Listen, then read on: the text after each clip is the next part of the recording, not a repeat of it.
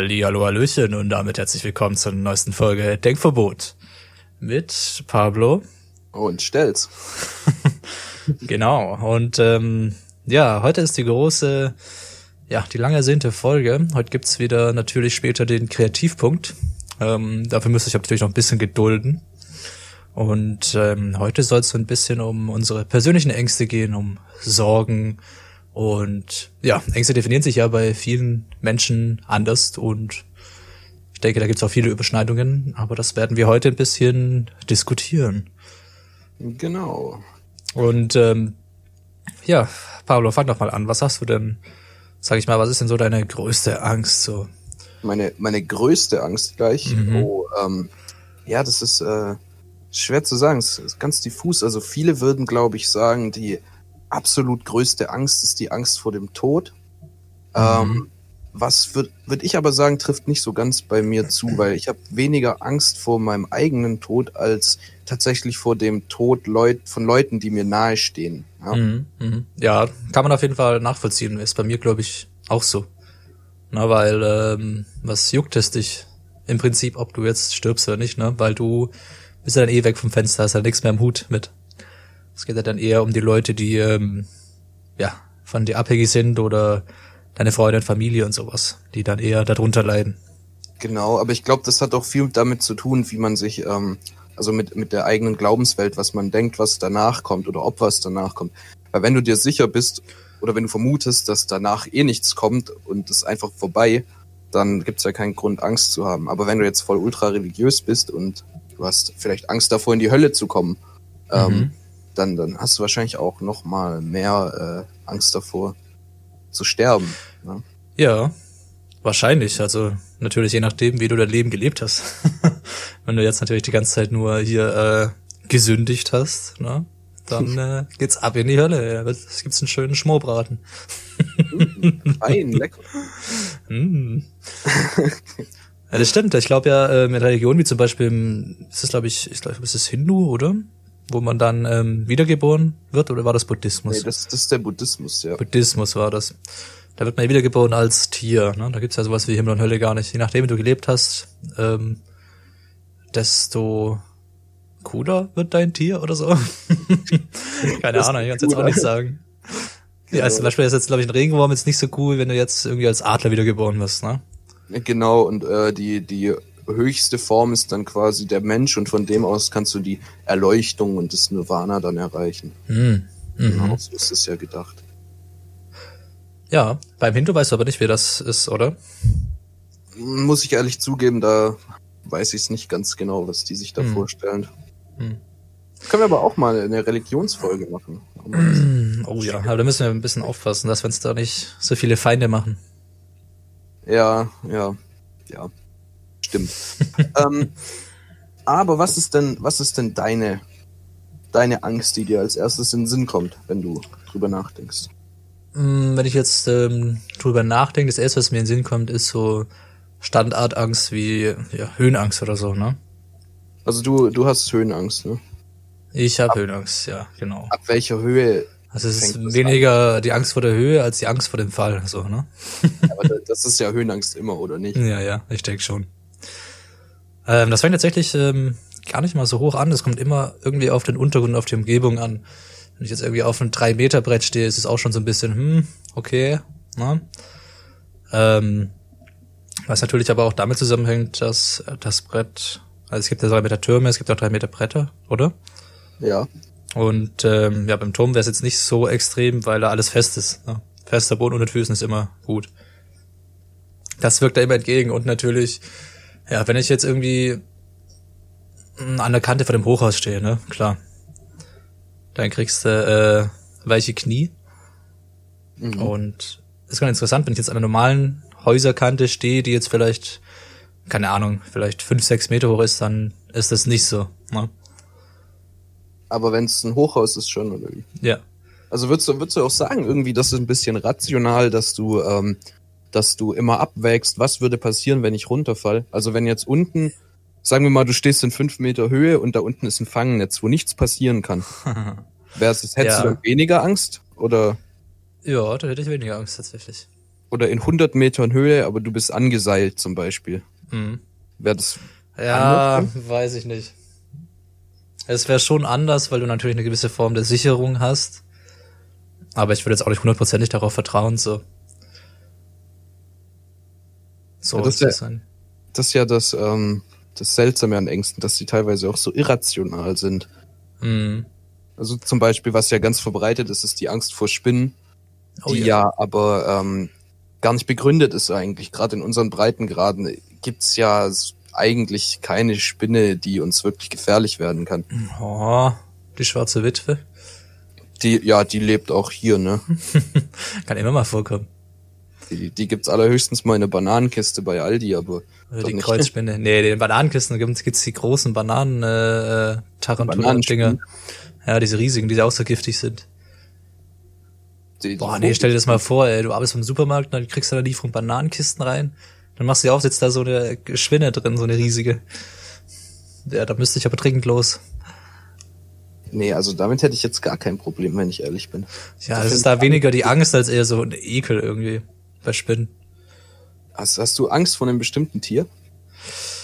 Mm, wenn ich so drüber nachdenke, eigentlich nicht. Ich finde halt Insekten an sich finde ich so ein bisschen, äh, ne, muss nicht sein, so. Hat jetzt irgendwie nichts Süßes für mich. Ähm, und natürlich irgendwelche wilden Großtiere, ne, da habe ich jetzt ja weniger Angst als halt einfach dieses äh, Mitdenken, ne, dieses Bewusstsein, dass sich das Viech halt jederzeit ähm, kurz um Ja, Ja, es ist klar, ich meine, wenn du, jetzt, wenn du jetzt draußen rumläufst und da steht plötzlich ein Nashorn, also Ja, ja, natürlich hätte man kennt's natürlich. Angst. Passiert mir alle zwei Wochen vom Edeka. Schlimm, diese Nashornplage in letzter Zeit. Ne? Ja, ja, es kommt auch irgendwie durch Corona hat's die irgendwie alle hier rüber getrieben. Ja, und durch den milden Winter sind die, glaube ich, auch ein paar Wochen früher geschlüpft. Hm, ja, ja, macht Sinn. Gut, ja, nee, also ja, also es ist bei Tieren eigentlich ist es relativ entspannt, sage ich mal. Natürlich hat man immer so einen gewissen Grundrespekt vor manchen Sachen, vielleicht auch vor manchen Tieren irgendwie ein bisschen Ekel. Aber jetzt so richtige panische Angst oder so jetzt nicht. ne? Also ich weiß es auch nicht, es gibt ja Leute, vor allem häufiger mal Frauen, äh, sagte man sich so, die mal ähm, Angst vor Mäusen haben. Ne? Was Mäuse? ich äh, überhaupt nicht nachvollziehen kann, weil Mäuse sind doch voll süß. Oder Ich nicht? glaube, das ist so ein, so ein Klischee, was sich irgendwie gehalten hat aus dem letzten Jahrhundert. Ja, aber es ist echt bei vielen so tatsächlich. Also bei, Ehrlich? Mutter zum Beispiel auch, ja, ja. Und ähm, ja, ich weiß, also mein Onkel hatte mal Rennmäuse als Haustiere. Und die waren richtig, richtig klein und waren richtig süß und sind durch die Gegend gerannt ne, in ihrem Terrarium. Und ja, die waren eigentlich richtig knuffig. Ne? und, und, und deine Mutter hatte Angst vor denen, oder wie? Vor denen jetzt nicht, nee, aber wenn jetzt, ich sag mal, eine Maus so im Keller rumrennen würde oder so. Hm. Na. Klar, das ist äh, nicht so geil, wenn da irgendwie bei dir in der Bude eine Maus rumrennt.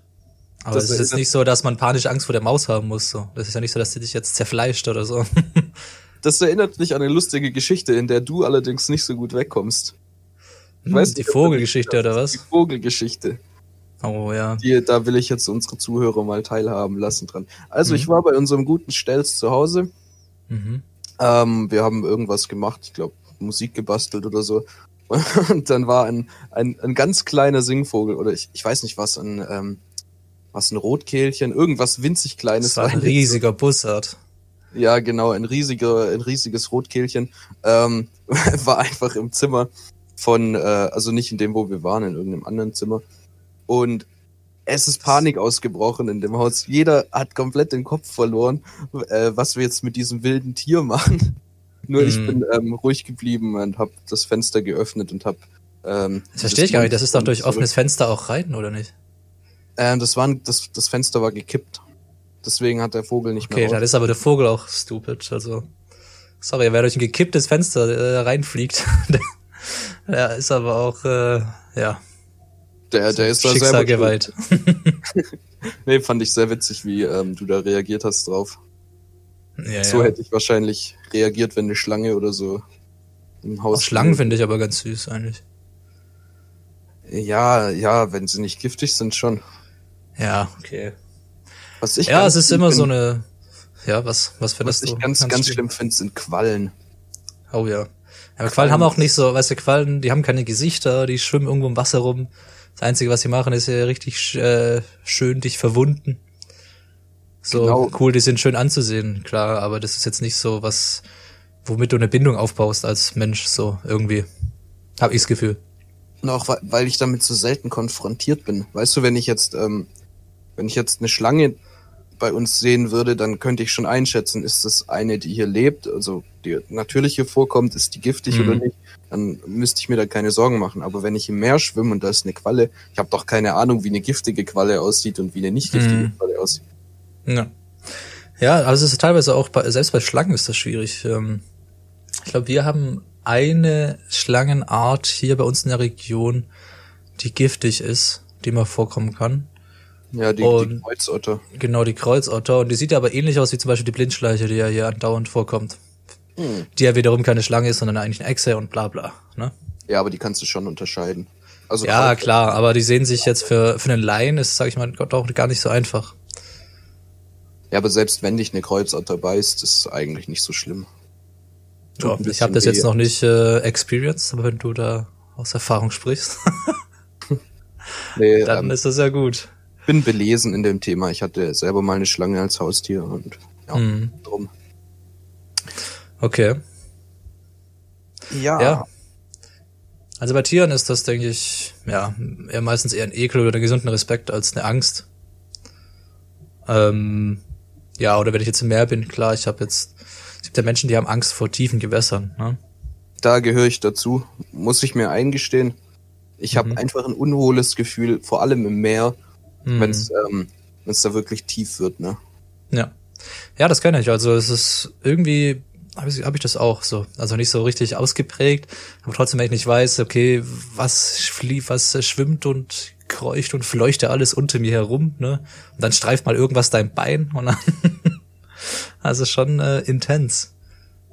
Ja, ziemlich. Also das kann schon in einem großen See oder selbst in einem Fluss kann das schon ein bisschen creepy sein, aber ähm, im Meer muss ich sagen, da, da tut sich schon so ein kleines Gefühl von Panik auf in mir. Wenn Hm. ich da, da bin ich auch echt empfindlich, muss ich sagen. Hm. Ja, könnte auch ein bisschen so mit den Urinstinkten von Menschen zusammenhängen, ne? Ja, das tut ja jede Angst irgendwo ein Stück weit. Angst ist Mhm. ja so, Angst ist ja so wichtig auch gewesen in der Evolution. Hm. Klar. Und äh, Angst entwickelst du ja auch erst du, dadurch, dass du halt gewisse Erlebnisse hattest oder mitbekommen hast. Ne?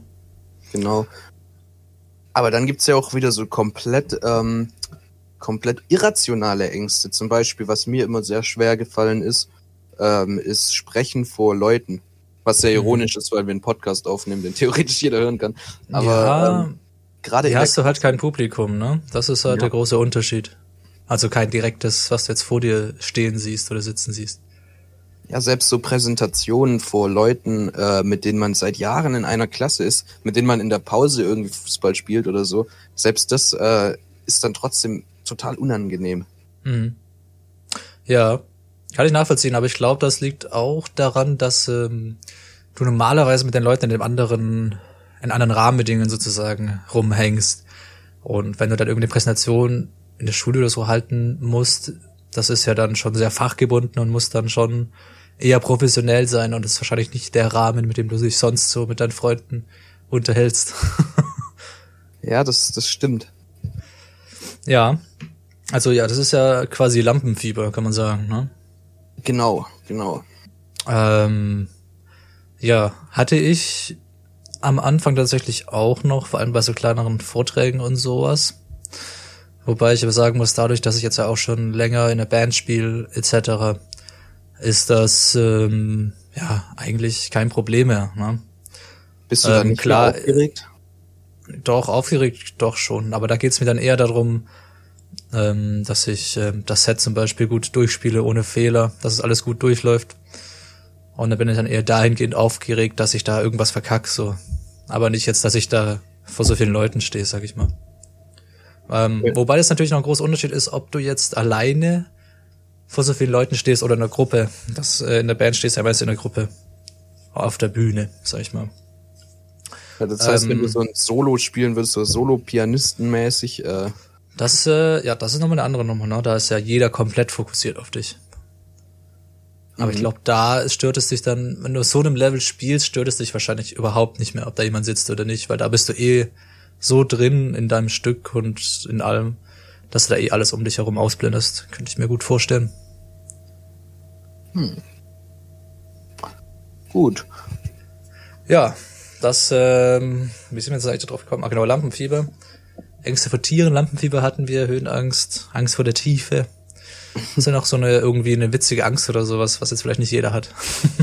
Eine witzige, so, so irrationale Ängste. Mhm. Ja, ja, das sind, da gibt's noch ein paar. Zum Beispiel habe ich, ich bin sehr ähm, äh, vorsichtig, wenn es um Fleischprodukte geht.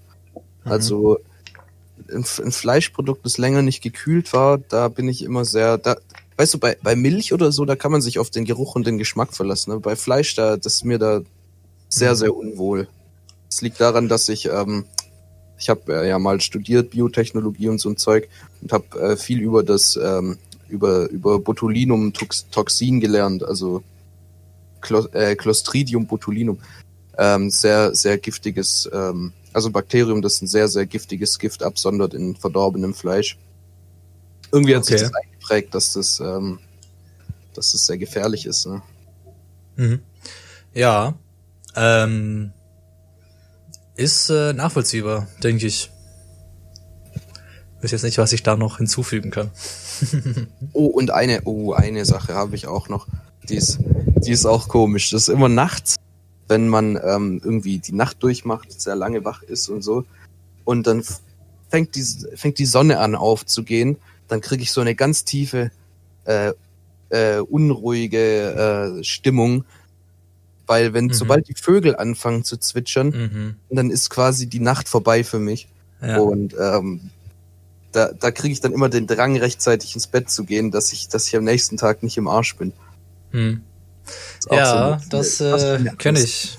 Kenne ich auf jeden Fall. Wenn die Vögel anfangen zu zwitschern, dann es langsam wieder hell wird, wenn man noch wach ist. Das äh, kommt bei mir häufiger vor. Ähm, ja, ist aber tatsächlich mega nervig. Also gerade wenn du eh Fenster offen haben willst oder sowas beim Pennen. Und dann fangen irgendwann um halb fünf oder um vier, um halb fünf, ja, fangen die ersten Vögel an zu zwitschern. Die Sonne geht langsam auf, du merkst, es wird heller. Du merkst, alle Vögel wachen langsam auf. Dann weißt du, okay, es ist höchste Eisenbahn. Ähm, weil sonst geht hier gleich ähm, das Vogelgezwitsch, Gewitter los. und dann fangen die Leute wieder an aufzustehen und was weiß ich alles. Und da musste echt rechtzeitig in die Haie. sonst wird's unangenehm. Ja, ähm, so viel dazu. Ich würde sagen, wir machen vielleicht schon mal die erste Kategorie jetzt. Ähm, und die erste Kategorie ist wie immer das Wort der Woche. Und hier kommt es für euch. Das Wort der Woche. Ja, ähm, ich habe dieses Mal gar kein deutsches Wort tatsächlich, sondern ein schwedisches Wort. Weil mir ist aufgefallen, es gibt sau, sau viele witzige schwedische Wörter, die sich, ähm, ich weiß nicht, das hört sich so ein bisschen, ich kenne es ja wie Holländisch, wo man so ein bisschen Deutsch mit rauslesen kann. Ne? Ich glaube, so ähnlich ist das beim Schwedischen auch. Dass man so ein bisschen mal- versteht, aber irgendwie doch nicht. Ja, ne? genau. Da habe ich nämlich ein Wort ähm, gefunden, was ich mega witzig fand. Denn da- das kann ich irgendwie, das ist ein schwedisches, ein schwedisches Wort, aber man kann es äh, eins zu eins quasi ins Deutsche übersetzen oder man kann direkt diese äh, Bedeutung rauslesen. Und zwar ist das Wort Klötenlahm. Oh Das ist ein schönes je. Wort. Hm? Was, kannst, was, was denkst du denn, was das heißt? Klötenlahm. Mhm. Also das, das klingt ein bisschen wie, ähm, ja, wenn, wenn einem die Klöten äh, lahm geworden sind. Ja, ja, das ist schon, äh, ist richtig tatsächlich. Also Klötenlahm ist das schwedische Wort für impotent. Hammer. wo, wo hast du das denn aufgegabelt? Ah, das Internet ist vielschichtig, weißt du? Wenn du da erstmal ein paar witzige schwedische Wörter entdeckst, dann äh, forschst du da natürlich ein bisschen nach. Also, du kennst doch, ja. Ich stelle mir dich gerade vor, wie du, wie du vor dem PC sitzt und verschiedenste Wörter in Google Translate eingibst, bis da irgendwas rauskommt. Nee, nee, also das, äh, ja, ich habe ähm, eine große Liste an witzigen ausländischen Wörtern gefunden. Und da ist mir das natürlich direkt ins Auge gesprungen. Äh, ich weiß nicht, ob du dieses Meme kennst mit ähm, Batman, wo dann in jeder Sprache so anders heißt.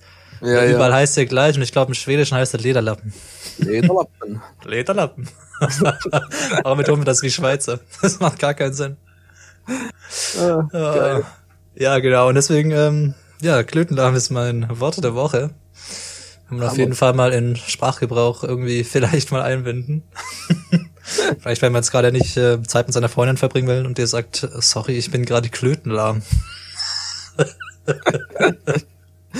Oder vielleicht auch nicht, vielleicht lasst ihr das auch lieber. Äh, Ja. Lieber nicht. So viel dazu. Ja, ich habe auch ein Wort mitgebracht, das tatsächlich auch aus einer anderen Sprache kommt, allerdings im Deutschen auch verwendet wird, und das ist das Malheur. Hm, das ist im Malheur passiert. Ein nicht sehr folgenschweres Missgeschick. Mhm, mhm. Wird Ja. So, so für, also wenn Kinder sich einpinkeln oder so, dann wird das oft benutzt. Hm. Malheur. Kommt das aus dem Französischen, gell? Ja, von Mal schlecht und Ich glaub- die Stunde oder die Uhrzeit. Also eine, Mhm. einfach eine schlechte Zeit. Mhm. Und hier im Schwäbischen wird es auch oft verwendet. So zum Ja. Beispiel, ah, ich habe heute Malheur mit meinem Knie. Also Mhm. ich habe ähm, Probleme mit meinem Knie. Ja. Das ist, ähm, glaube ich, gerade bei uns hier im Schwabenland, ist es verbreitet. Ich glaube, in anderen Teilen Deutschlands gar nicht so. Ich glaube, das hängt auch sehr stark damit zusammen, dass wir eben so nah an französischen Grenzen liegen, an Elsass und sowas.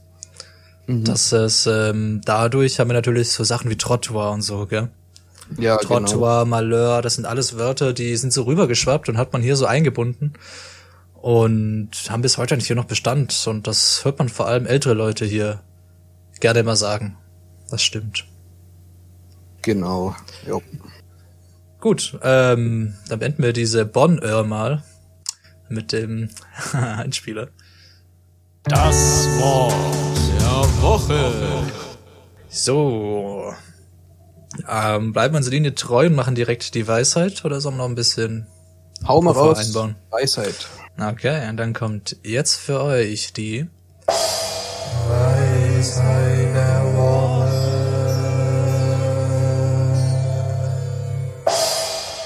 So, möchtest du diesmal anfangen?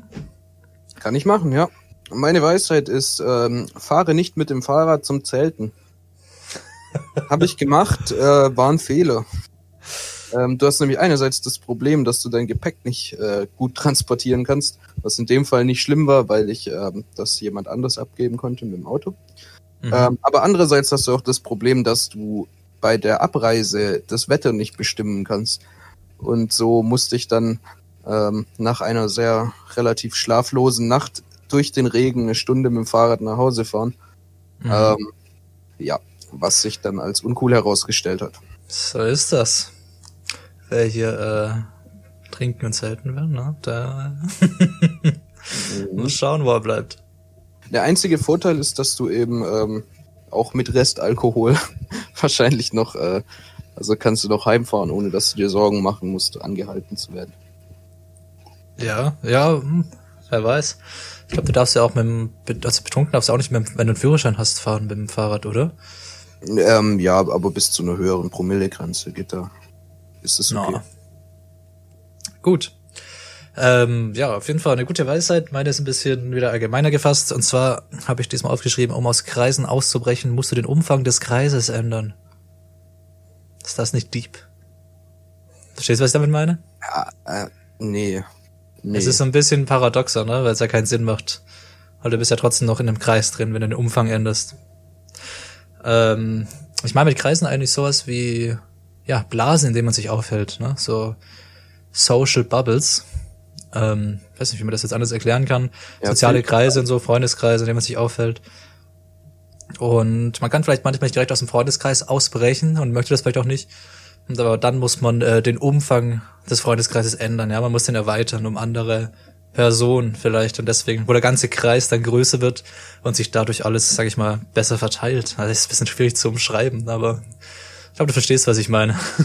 ja, auf jeden Fall. Es, ähm, es impliziert ja auch, dass man immer äh, in einer Bubble sein wird. Also ist ja gar Mhm. nicht möglich, dieses komplette Bild zu sehen, Ja. ähm, Außer natürlich du, verändern kann. Cool. ja. Ja, eben, also du kannst nicht äh, direkt aus einer Bubble ausbrechen. Jetzt, du wirst immer irgendwo in irgendeine Art von, ja, Social Bubble oder einem Kreis sein. Außer du bist jetzt irgendwie, keine Ahnung, Einzelkämpfer und gehst jetzt in den Amazonas und lebst da alleine oder so, ne? Dann bist du vielleicht in keinem Kreis mehr. Mich hat's nur gerade bisschen getriggert, dass es, dass der Umfang da reingenommen wurde, nicht der Radius oder der Durchmesser von. Wenn man von Kreisen spricht, die definiert man ja eigentlich meistens mit dem Radius. Ja, das stimmt. Ja, aber ähm, was ich mir gedacht hatte, es könnte sein, dass der Kreis irgendwie eine abstraktere Form annimmt. Und dann kannst du es ja nur noch wirklich mit dem Umfang beschreiben, weil der Radius dann vielleicht nicht einheitlich ist. Weißt du, was ich meine? Gut, das wäre vielleicht dann kein Kreis mehr. Ja, bla bla. Aber du weißt, was ich meine. Scheiß drauf. Wandel weg. Okay, weg mit der Kategorie, fertig. Okay, das war für euch die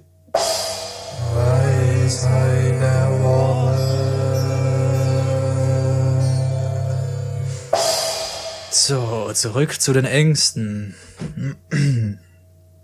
Hast du denn noch so eine, so eine ganz ähm, dämliche, irrationale Angst? Nicht erklärbar?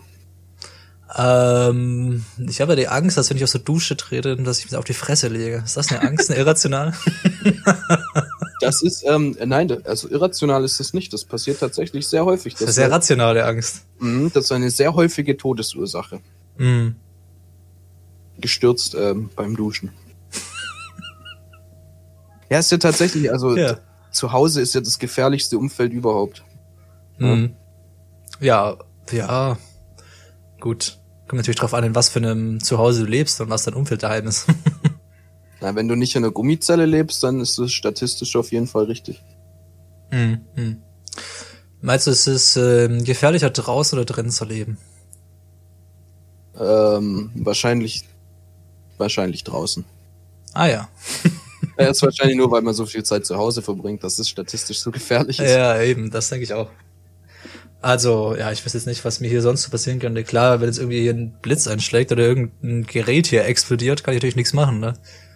Aber, ja, ich glaube, das hält sich dann doch in Grenzen. Ja. Ja, ansonsten, was gibt's denn noch? Hab ich noch irgendwelche krassen Ängste, die mir jetzt entfallen sind? Ich wüsste Ja. noch eine von dir, die mir, Von mir ständig, wüsstest du eine und ich Ja, weiß die die- nicht. die mir ständig auffällt, dass du da viel Ärger drauf reagierst als andere Leute. Und das ist, oh, dass, jetzt dein, kommt, jetzt kommt was. dass du dir ständig Sorgen machst, dass dein Handy-Akku leer geht. Oh ja. Also, Das ist aber eine, das ist ein modernes Generationsproblem. aber selbst wenn du abends zu mir kommst und du hast noch 70 Prozent, äh, dann nimmst du auf jeden Fall immer dein Ladekabel mit. Oder wenn, man, Mhm. spazi wenn man spazieren geht, nur zwei Stunden weggeht, dann hast du immer eine Powerbank dabei. mhm, mhm. Ja, klar. Warum? Ich das, also. Ich weiß nicht, das ist so, wäre es ja nicht so schlimm. das ist auch so eine irrationale Angst, weil ähm, man denkt sich ja immer, falls irgendwas ist, hast du zumindest noch dein Handy, mit dem du irgendwie Kontakt zur Außenwelt herstellen kannst, so, ne? Und deswegen habe ich halt ungern, dass ich da irgendwie nur noch wenig Akku habe oder so. Ich möchte halt dann entweder immer erreichbar sein, das vielleicht eher weniger, aber zumindest, ähm, dass ich immer niemanden erreichen kann, so, weißt du? Das ist, glaube ich, eher so die Sache dabei. Zumindest bei mir. Ich, bin, ich hänge jetzt nicht irgendwie dauerhaft auf Instagram oder so rum. Ne? Das ist ja dann noch mal eine andere Sparte von hoffentlich geht mein Akku nicht leer. Genau, ja. Gibt's ja auch die Leute, die ähm, aus der Sucht heraus, aus der Handysucht heraus dann Hm. so eine Angst entwickeln. Wobei mein Akku jetzt aber auch also schon, sag mal, bessere Tage gesehen hat. also der, ich habe das Handy jetzt ja schon Ewigkeiten. Das ist ja echt krass. Ich habe das bestimmt seit fünf Jahren oder so. Ah, das hat schon hier Risse im Bildschirm und alles, aber funktioniert noch eigentlich einwandfrei. Klar, es ist mittlerweile etwas langsamer, weil ich auch unglaublich viel ähm, Scheiß da drauf hab an Dateien und sowas oder an Musik und Bildern.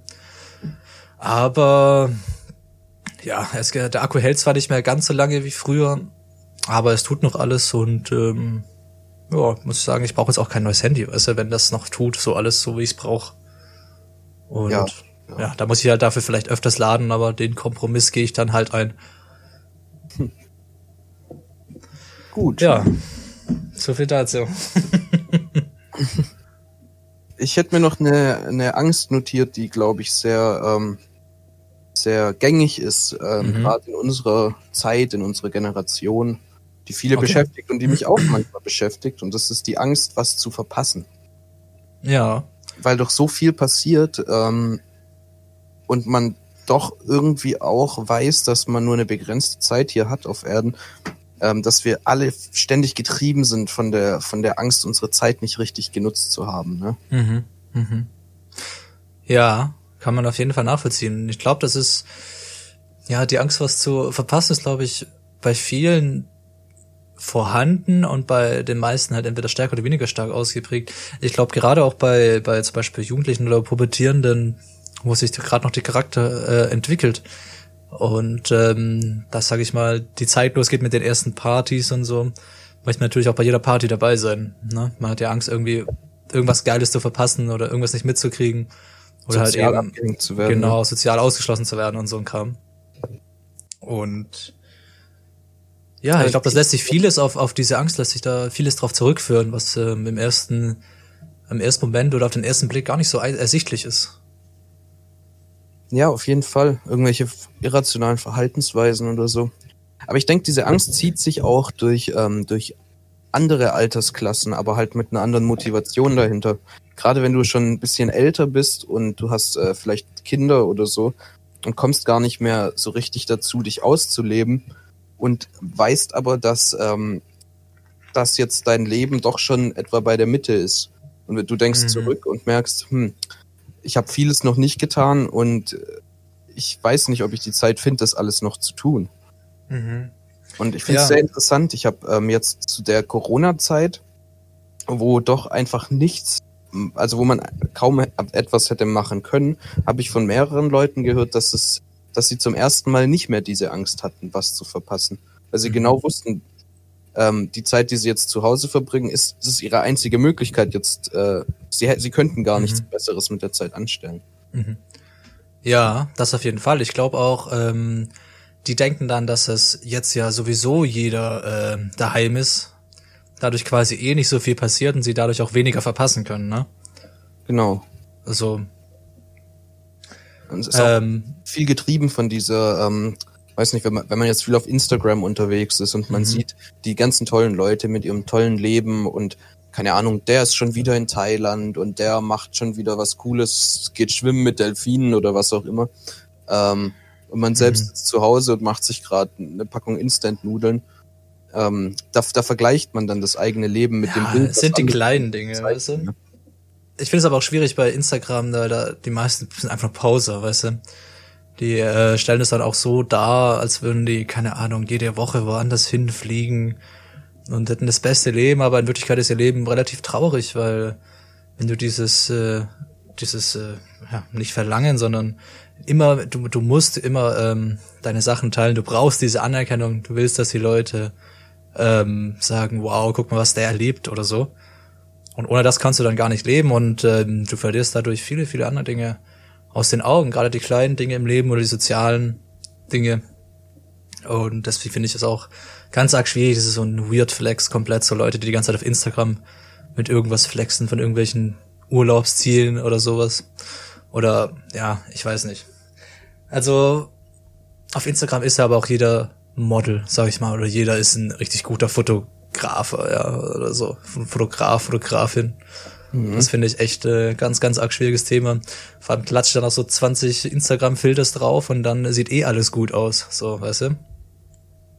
Ja, ja. Und ja, die Leute brauchen einfach diese Anerkennung, die, keine Ahnung, jetzt das Mädchen von nebenan hat 2000 Instagram-Follower, ja, und er freut sich dann jedes Mal, wenn die ihre Likes auf ihre, auf ihr Frühstück kriegt, was sie da gepostet oder so. Weißt du, das, ähm, ja. Und in der heutigen Leuten- Zeit, wo man eh denkt, man wird so von vielen ausgeschlossen oder geht in der Masse unter. Da Genau. brauchen das, glaube ich, einfach viele, dass die denken, wow, Leute kümmern sich um mich, ja.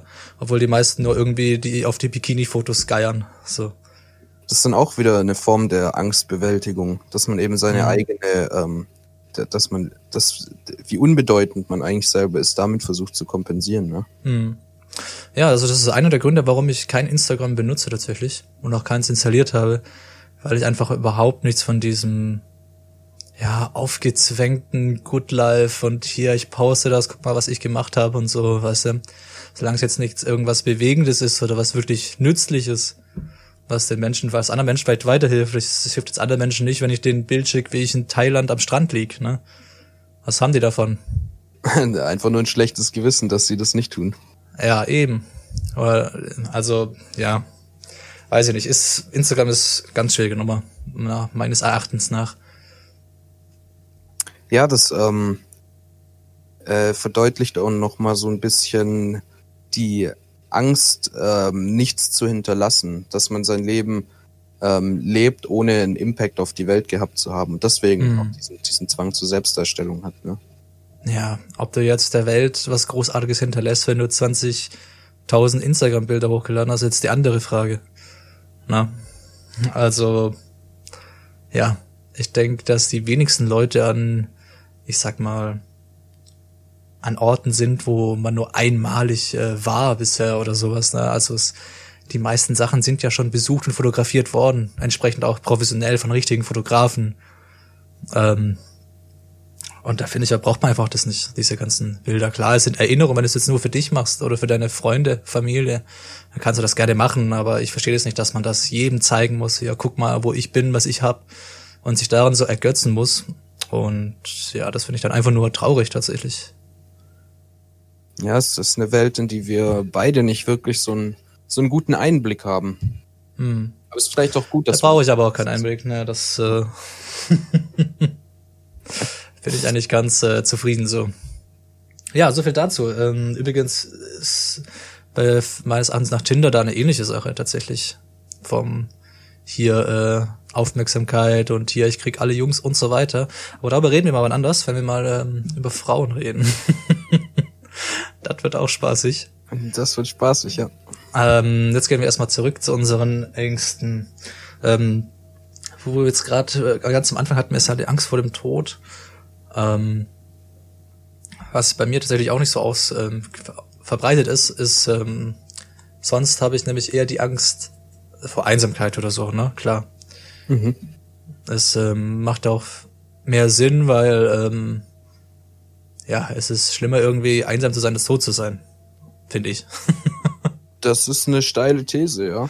Ähm, Klar, wenn du tot bist, ist natürlich scheiße, weil du kriegst ja nichts mehr mit, kannst nichts mehr machen, schon logisch, schon so. Aber da hast du jetzt nicht dieses bedrückende Einsamkeitsgefühl, weißt du, was ich meine? Gut, ich weiß ja natürlich jetzt nicht, wie es nach dem Tod aussieht, ähm, kann ich natürlich jetzt nicht sagen. Aber jetzt ähm, rein rational gesehen, sag ich mal, finde ich das schon schlimmer. obwohl man ja auch ähm, Selbstgenügsamkeit äh, lernen kann, dass man sich selbst einfach ausreicht und die Einsamkeit keinen so großen Impact mehr hat. Mhm. Wie zum Beispiel ähm, bei dem ähm, Robinson Crusoe. Geht es ja auch um den Typ, der, der jahrzehntelang alleine auf einer Insel war und äh, damit er schon zu kämpfen hat, aber dann irgendwann eigentlich merkt, dass er mehr hat, als er, als er je brauchen würde und dann auch so eine, so ein gewisses, so ein gewisses Glücksgefühl daraus schöpft. Ne? Mhm. Ja, also ich glaube, um das zu begreifen, muss man erstmal in solche Situationen geraten. Und das ist natürlich heute jetzt äh, in Zeiten der digitalen, äh, modernen Welt natürlich äh, schwierig, weil du bist ja jetzt eh über 20 Knotenpunkte und Social Media Plattformen alles möglich miteinander verknüpft und kriegst da zwangsweise alles mit, ne? Und ja, es ist schwierig, also dadurch natürlich durch die Modernisierung bekommen wir immer mehr diesen, diesen Need zu auf Social Media Plattformen unterwegs zu sein, ja, viele Freude zu haben, möglichst viele Sachen hochzuladen, unser Leben zu teilen und ähm, ja, ist ähm, andererseits ist es natürlich gut auch, dass wir ähm, gerade was Virtual Reality und sowas betrifft, jetzt immer mehr auf dem Fortsprung sind ähm, und immer mehr Fortschritt machen in den Bereich. Und ich weiß nicht, ob du, habe ich schon erwähnt hier im Podcast, aber es gibt so eine Serie auf Amazon Prime, habe ich die gesehen, die heißt Upload. Sagt ihr dir was? Nee. Ähm, die ist auf jeden Fall ganz cool. Ist mal was anderes, war ein bisschen frischer Wind für mich. Normalerweise gucke ich solche Serien in der Richtung nicht. Die ist schon ein bisschen lustig angehaucht, hat aber auch Drama-Elemente drin und so. Aber ich finde die Idee, also das äh, Konzept ganz geil, weil darin geht's darum, dass es halt in der Zukunft spielt. Und ähm, dort kannst du, wenn du dich entsprechend an so einem Programm äh, verpflichtest, kannst du dann kurz vor dem Tod, kannst du dein Bewusstsein hochladen, so in der Virtual, Virtual Reality und lebst dann quasi mit dem Bewusstsein, je nachdem, in so einer virtuellen Welt und hast dann halt, ja, keine Ahnung, kann man sagen, wie so eine Art Hotel lebst du da drin, ne? Mit anderen toten Leuten so, die ihr Bewusstsein hochgeladen haben. Und von denen gibt's ganz, ganz viele Server. Und du hast auch Support und so und du kannst äh, live zur richtigen Welt zugeschaltet werden, also auch zu deiner eigenen Beerdigung, du kannst auch mal was sagen und so, was ich mega witzig fand. Und ähm, gleichzeitig gibt's aber in der Serie auch so diese Kritik ähm, dem Kapitalismus und so weiter, weil du hast praktisch in dieser virtuellen Welt können ähm, Angehörige von dir können dann Konto anlegen. Von dem Konto kannst du dann praktisch In-App-Käufe in der virtuellen Welt machen, obwohl du schon tot bist. Also du kriegst dann Automatin und ähm, ja, dann, dann eine Cola, die du rausziehst, dann bucht er fünf Euro von deinem echten Konto ab, sozusagen. Oha. Ja. Fand ich mega witzig, auch mega interessantes Konzept und es ist, wenn man sich das mal so überlegt, gar nicht so schwer vorzustellen. Inzwischen, klar, es ist äh, technisch gesehen noch unmöglich, irgendwie das ganze Bewusstsein irgendwie einzufangen und irgendwo hochzuladen. Weil du ja gar nicht diese Auswer wie willst du das auswerten? Das weißt du ja gar nicht, wie du das richtig auswertest. Klar, aber also es könnte schon sein, dass wir eines Tages ähm, das noch miterleben, dass sowas in die Richtung, also Real Realität wird, ne? Hm. Das wäre schon cool, weil das wäre, find's auch irgendwie krass, weil es ist so, als hätten sich die Menschen einen selbst geschaffenen Himmel erschaffen, so weißt du? Mhm. In dem du quasi, ja, alles irgendwie bestimmen kannst.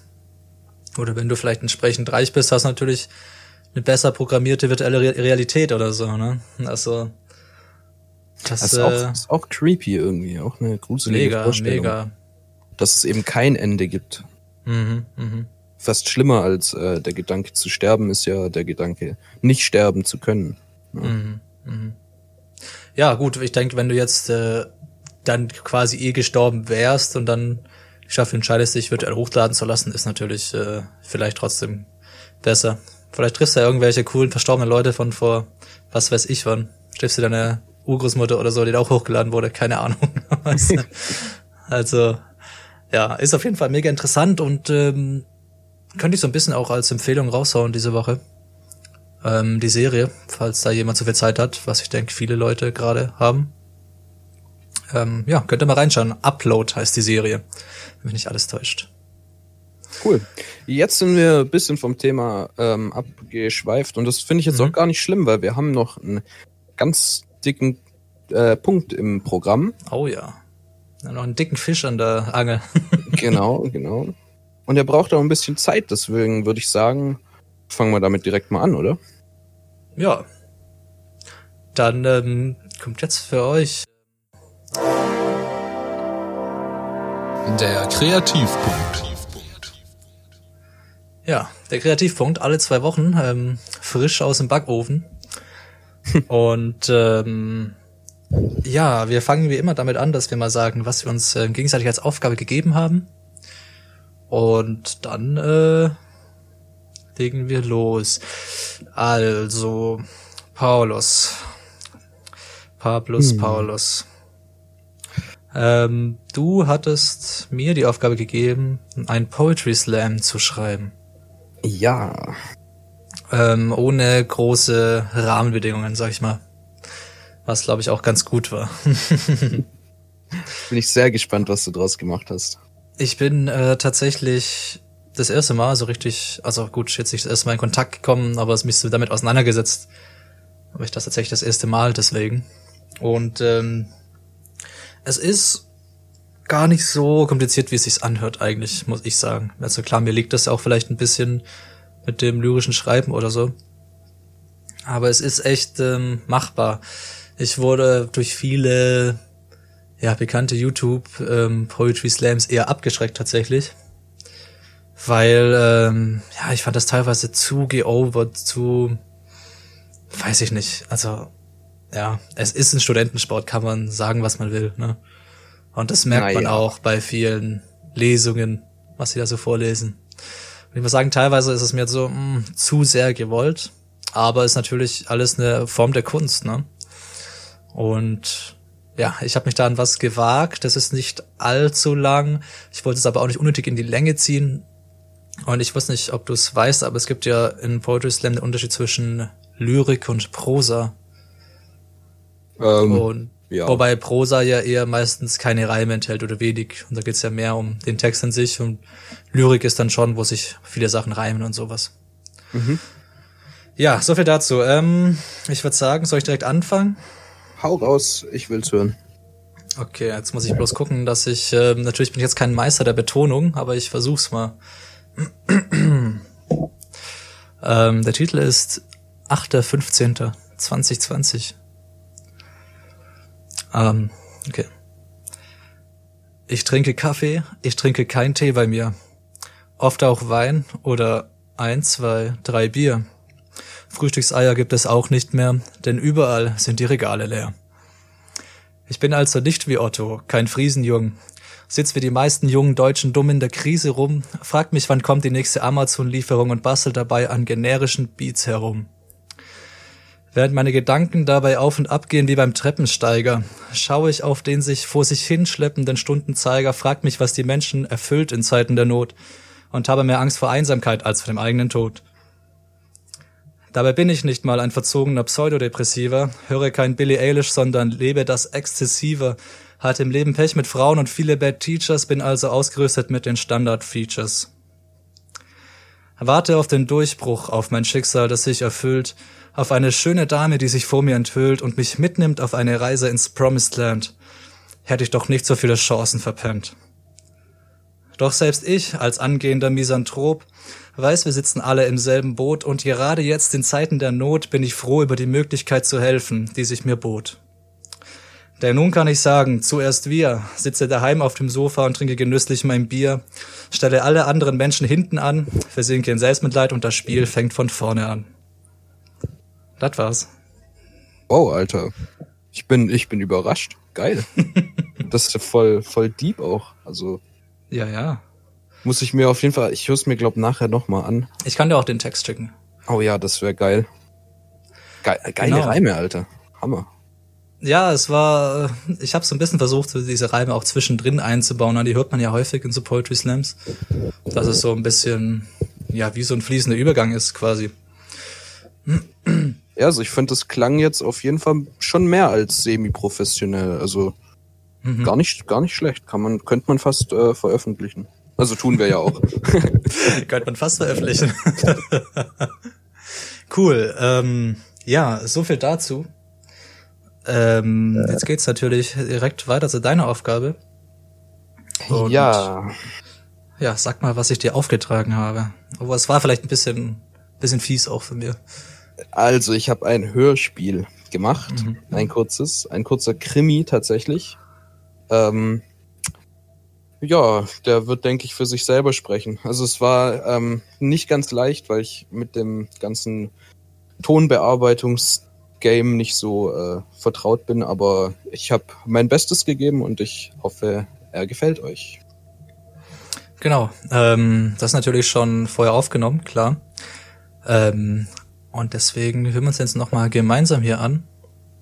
Und hier kommt Pablos Hörspiel für euch. Der Ledermantel. Es ist dunkel in den Straßen Berlins.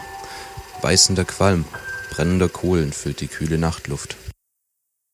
Eh, Meister, wird Zeit, dass du gehst. Bist der Inske-Kunde seit ner Stunde, sagt der Wirt einer kleinen, rustikalen Spelunke zu dem Mann, der alleine am Tisch in der Ecke sitzt und genüsslich seine Monte Cristo raucht.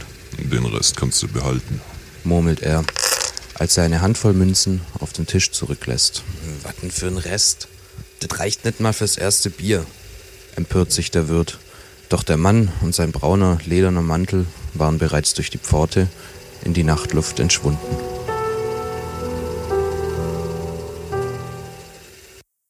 Oh Heidi, mein Kind, zieh dir doch bitte etwas Wärmeres an. Mutter, auch wenn es dir wohl noch weniger gefällt als mir, es ist doch bald die Miete fällig und ich muss mich leicht bekleiden, um mir einen Kunden zu umwerben. Ach, mein Mädchen. Ich wünschte, du müsstest das nicht tun. Jede Nacht liege ich wach in Angst um dich. Sei mir bitte vorsichtig, ja?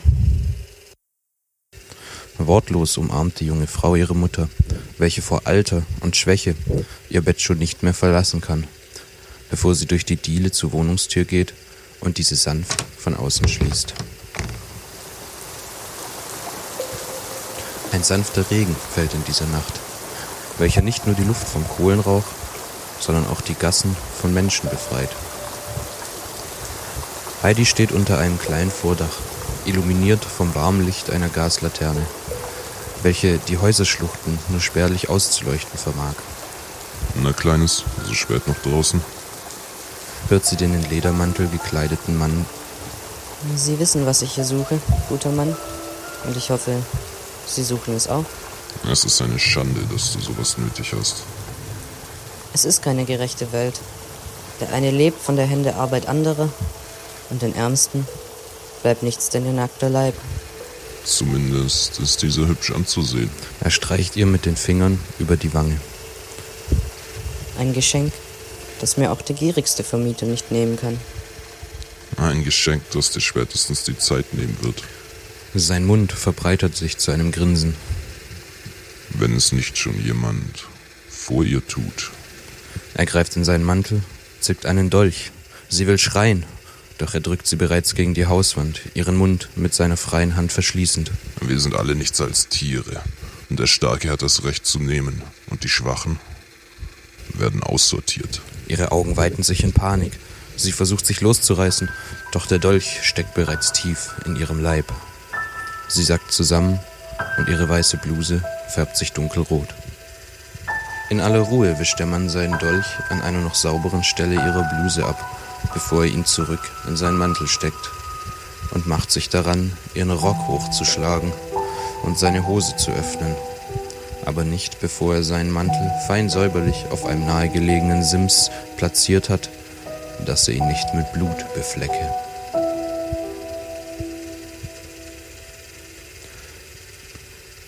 Kannten Sie das Opfer? fragt K., ein junger Polizist, die Dame, welche an diesem Morgen die Behörden verständigt hatte. Flüchtig. Sie wohnte bei mir in der Nachbarschaft. Pflegte ihre kränkliche Mutter, soweit ich weiß. Können Sie sich vorstellen, dass jemand einen Groll gehegt hat gegen Sie? Keinen, der einen morden lässt. Sie war doch stets ein so nettes Mädchen. Haben Sie denn schon einen Verdacht? Zumindest gibt es ein Muster. Doch dieses Puzzle muss der Inspektor lösen. Da kommt er ja schon. Schon die dritte diesen Monat. Es ist eine Schande. sagt der Inspektor, als er seine Monte Cristo mit dem Absatz seines Stiefels austritt. Er zieht sich Handschuhe an, um die Leiche zu untersuchen. Doch nicht bevor er seinen braunen Ledermantel dem jungen K. in die Hand gibt, ihn zu halten, und dass er ihn nicht mit Blut beflecke.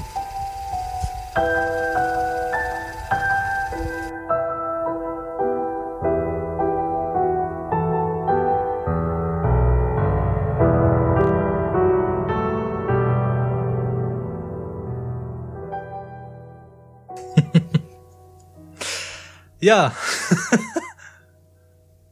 Ja, ich also muss sagen, das ist schon, ähm, am Anfang hatte ich kurz Schiss, dass du da vielleicht doch nicht in Richtung Krimi gehst, sondern vielleicht in andere äh, äh, Metiers. ja, ich, ich fand es sehr, sehr schwierig. Ähm, ein, Mhm. Krimi, ein Krimi lebt ja davon, dass man lange Spannung aufrechterhält, ne? Und ja, bei einer ja. Kurzgeschichte ist es, ist es nicht so einfach. Deswegen, Das ist schwierig. Ja, da stimmt. versucht so einen Spagat zu machen. Ähm, ja. Es hat mich ein bisschen, also schon eine deepe und darke Story eigentlich. Es hat mich auch so ein bisschen an Jack the Ripper erinnert. Ne? Ja, das, das ist auch ein bisschen angelehnt, muss ich sagen. Mhm. Witzig, ja. Der Mörder war wieder der Inspektor. fand ich auf jeden Fall cool. Das ist eigentlich ganz gut gelungen. Ich fand auch deine gepitchten Stimmen ganz witzig. Ja, es ist schwierig, so viele Charaktere zu sprechen, wenn man selber Mhm. doch nur eine Stimme hat. Ne? Das Man, stimmt, müsste, das man, stimmt. müsste, man müsste so ein Voice-Actor sein. weißt. Das wäre cool. Mhm. Ja, ich fand's auf jeden Fall mega gelungen. Ähm, Danke, ich hoffe danke. natürlich, ihr Zuhörer auch. Und ich würde sagen, dann verteilen wir direkt die nächsten Aufgaben für die nächste Woche. Ja, Äh, für die nächste zwei Wochen, entschuldigen Sie. Wir machen das ja immer im Zwei-Wochen-Takt, den Kreativpunkt. Ähm, ja, soll ich anfangen? Ich gebe dir direkt ähm, Yonu, ähm, ja, wenn ich jetzt wüsste, was Aufgabe auf Englisch heißt, wäre es geil. Nur Task, so. Ähm, dein New Task, neue Quest. neue Quest, genau. neue Sidequest. Ähm, und zwar, du darfst einen Beatbox-Track machen. Alles klar. Wahlweise darfst du auch noch irgendwie drüber rappen oder auch nicht. Das ist dir überlassen. Aber Beatbox muss auf jeden Fall da sein. Oh, das, äh, da muss ich mir ein paar Tutorials reinziehen, aber da kriege ich bestimmt was auf die Beine gestellt. Da freue ich mich. Ja, das wird bestimmt witzig. Ah, das, das macht sicher Spaß. Okay, dir habe ich auch was mitgebracht. Ähm, und zwar ist es diesmal keine so schwierige Aufgabe. Ähm, du sollst einen Text verfassen, der, ähm, also eine Kritik. Ähm, Mhm. Du kennst diese hochgestochen formulierten Filmkritiken oder so. Ja, leider, leider, ja. Und zwar sollst du unseren Podcast kritisieren. Oh Gott. Eine Kritik zu Denkverbot schreiben. Willst du das wirklich? Das will ich wirklich. Darf auch ruhig ein bisschen selbstironisch sein. Darf, äh, okay, äh, muss sie äh, komplett negativ sein oder kann es auch konstruktive, positive, sonst Nein. was Kritik sein? Es gibt, ja, es gibt ja auch Kritiken, die sind durchweg positiv, aber du Ja, darfst klar, ich, ganz Ja, frei okay. objektiven Standpunkt einnehmen. alles klar, ja, ähm, cool. Da äh, werde ich mir was überlegen. Aber ist auf jeden Fall eine gute Idee, eine Kritik zu schreiben. Ja, ähm, falls ihr Kritik habt, könnt ihr das natürlich ähm, jederzeit an uns an den Mann tragen. Und zwar auf Twitter, denn dort haben wir einen Account, der heißt Denkverbot und ist zu erreichen unter dem Link twitter.com slash Denkverbot1. Und ja, da könnt ihr gerne ähm, uns in Posts markieren, uns private Nachrichten schreiben, uns irgendwelche Vorschläge, Kritiken ähm, ja, erzählen oder einfach private Stories vielleicht, die wir mal im Podcast erwähnen sollten. Ähm, da sind wir immer für euch erreichbar. Und dann hätte ich gesagt, hören wir uns in zwei Wochen in dieser Kategorie hier erst wieder und beenden ihn mal wieder. Der Kreativpunkt. Jo, und bevor wir dann jetzt noch den ähm, Podcast an sich beenden, gibt's noch was auf die Ohren, hätte ich gesagt. Mm, Denn wir haben ja auch noch eine Playlist erstellt. genau. Spotify. Ähm, die Playlist heißt ähm, Musikverbot und ist wie immer in den Show Notes beziehungsweise in der Beschreibung, glaube ich, sogar ähm, ganz unten verlinkt. Dort posten wir dann immer die ganzen Songs hier rein, die wir euch so empfehlen. Ja, Pablo, was hast du denn Schönes mitgebracht dieses Mal? Wieder einen alten Schmankerl oder? Einen alten Schmankerl. Na, natürlich, natürlich. Ich habe, ähm, ich höre in letzter Zeit viel Pink Floyd, muss ich sagen. Ich habe schon was von denen draufgehauen, aber ich Mhm. möchte noch mal was draufhauen. Und zwar Okay. von dem Album Division Bell, ähm, High Hopes. Pink Floyd. High Hopes. Das ist äh, ja ein schönes Lied. Pink Floyd wird natürlich eine krasse Band. Mhm. Ähm, bei mir ist es tatsächlich ein bisschen was anderes dieses Mal. Es ist ähm, von einem Künstler, der heißt, jetzt blamier ich mich wieder, ich versuche mal richtig auszusprechen, der heißt Taö Freier. Das Und hast du sicher nicht richtig ausgesprochen. Ich bin mir nicht sicher. Ich lese gerade auch ein bisschen Lautschrift, aber es ist doch nicht so einfach. Ähm, ja, äh, von Daü Fre- Freier, Think About Things heißt der Song. Den habe ich äh, gestern tatsächlich erst von einem Freund gezeigt bekommen. Und das ist ein sehr, sehr, sehr poppiger Song, aber hat irgendwie was. Ist auch, glaube ich, relativ bekannt. Und ähm, Daü Freier ist, ähm, ich sehe da ganz cool aus, ist so ein relativ junger Typ mit etwas längeren Haaren. Kommt aus Island und ist Elektromusiker und Sänger und lebt, glaube ich, heutzutage inzwischen sogar in Berlin. Ja. Und kann man sich mal reinziehen, ist relativ entspannt der Song und sorgt mal für ein bisschen frischen Wind. Gut, ähm, ich würde sagen, dann äh, beenden wir an dieser Stelle den Podcast. Ähm, ja, Schön, dass ihr wieder eingeschalten habt. genau. Ich hoffe, ihr werdet es auch in der nächsten Folge tun. Empfehlt uns weiter, ihr könnt uns auf Twitter erreichen, hört in die Playlists rein, erzählt äh, eurer Familie, eurer Großmutter. Und dann hören wir uns gemeinsam wieder in der nächsten Woche. Tschüss. Tschüss. Im Auftrag des Herrn. Hingekackt. soll man dazu sagen? Im Auftrag des Herrn. Soll man dazu sagen? sagen? Im Auftrag des Herrn. Hingekackt. Soll man dazu sagen? Im Auftrag des Herrn.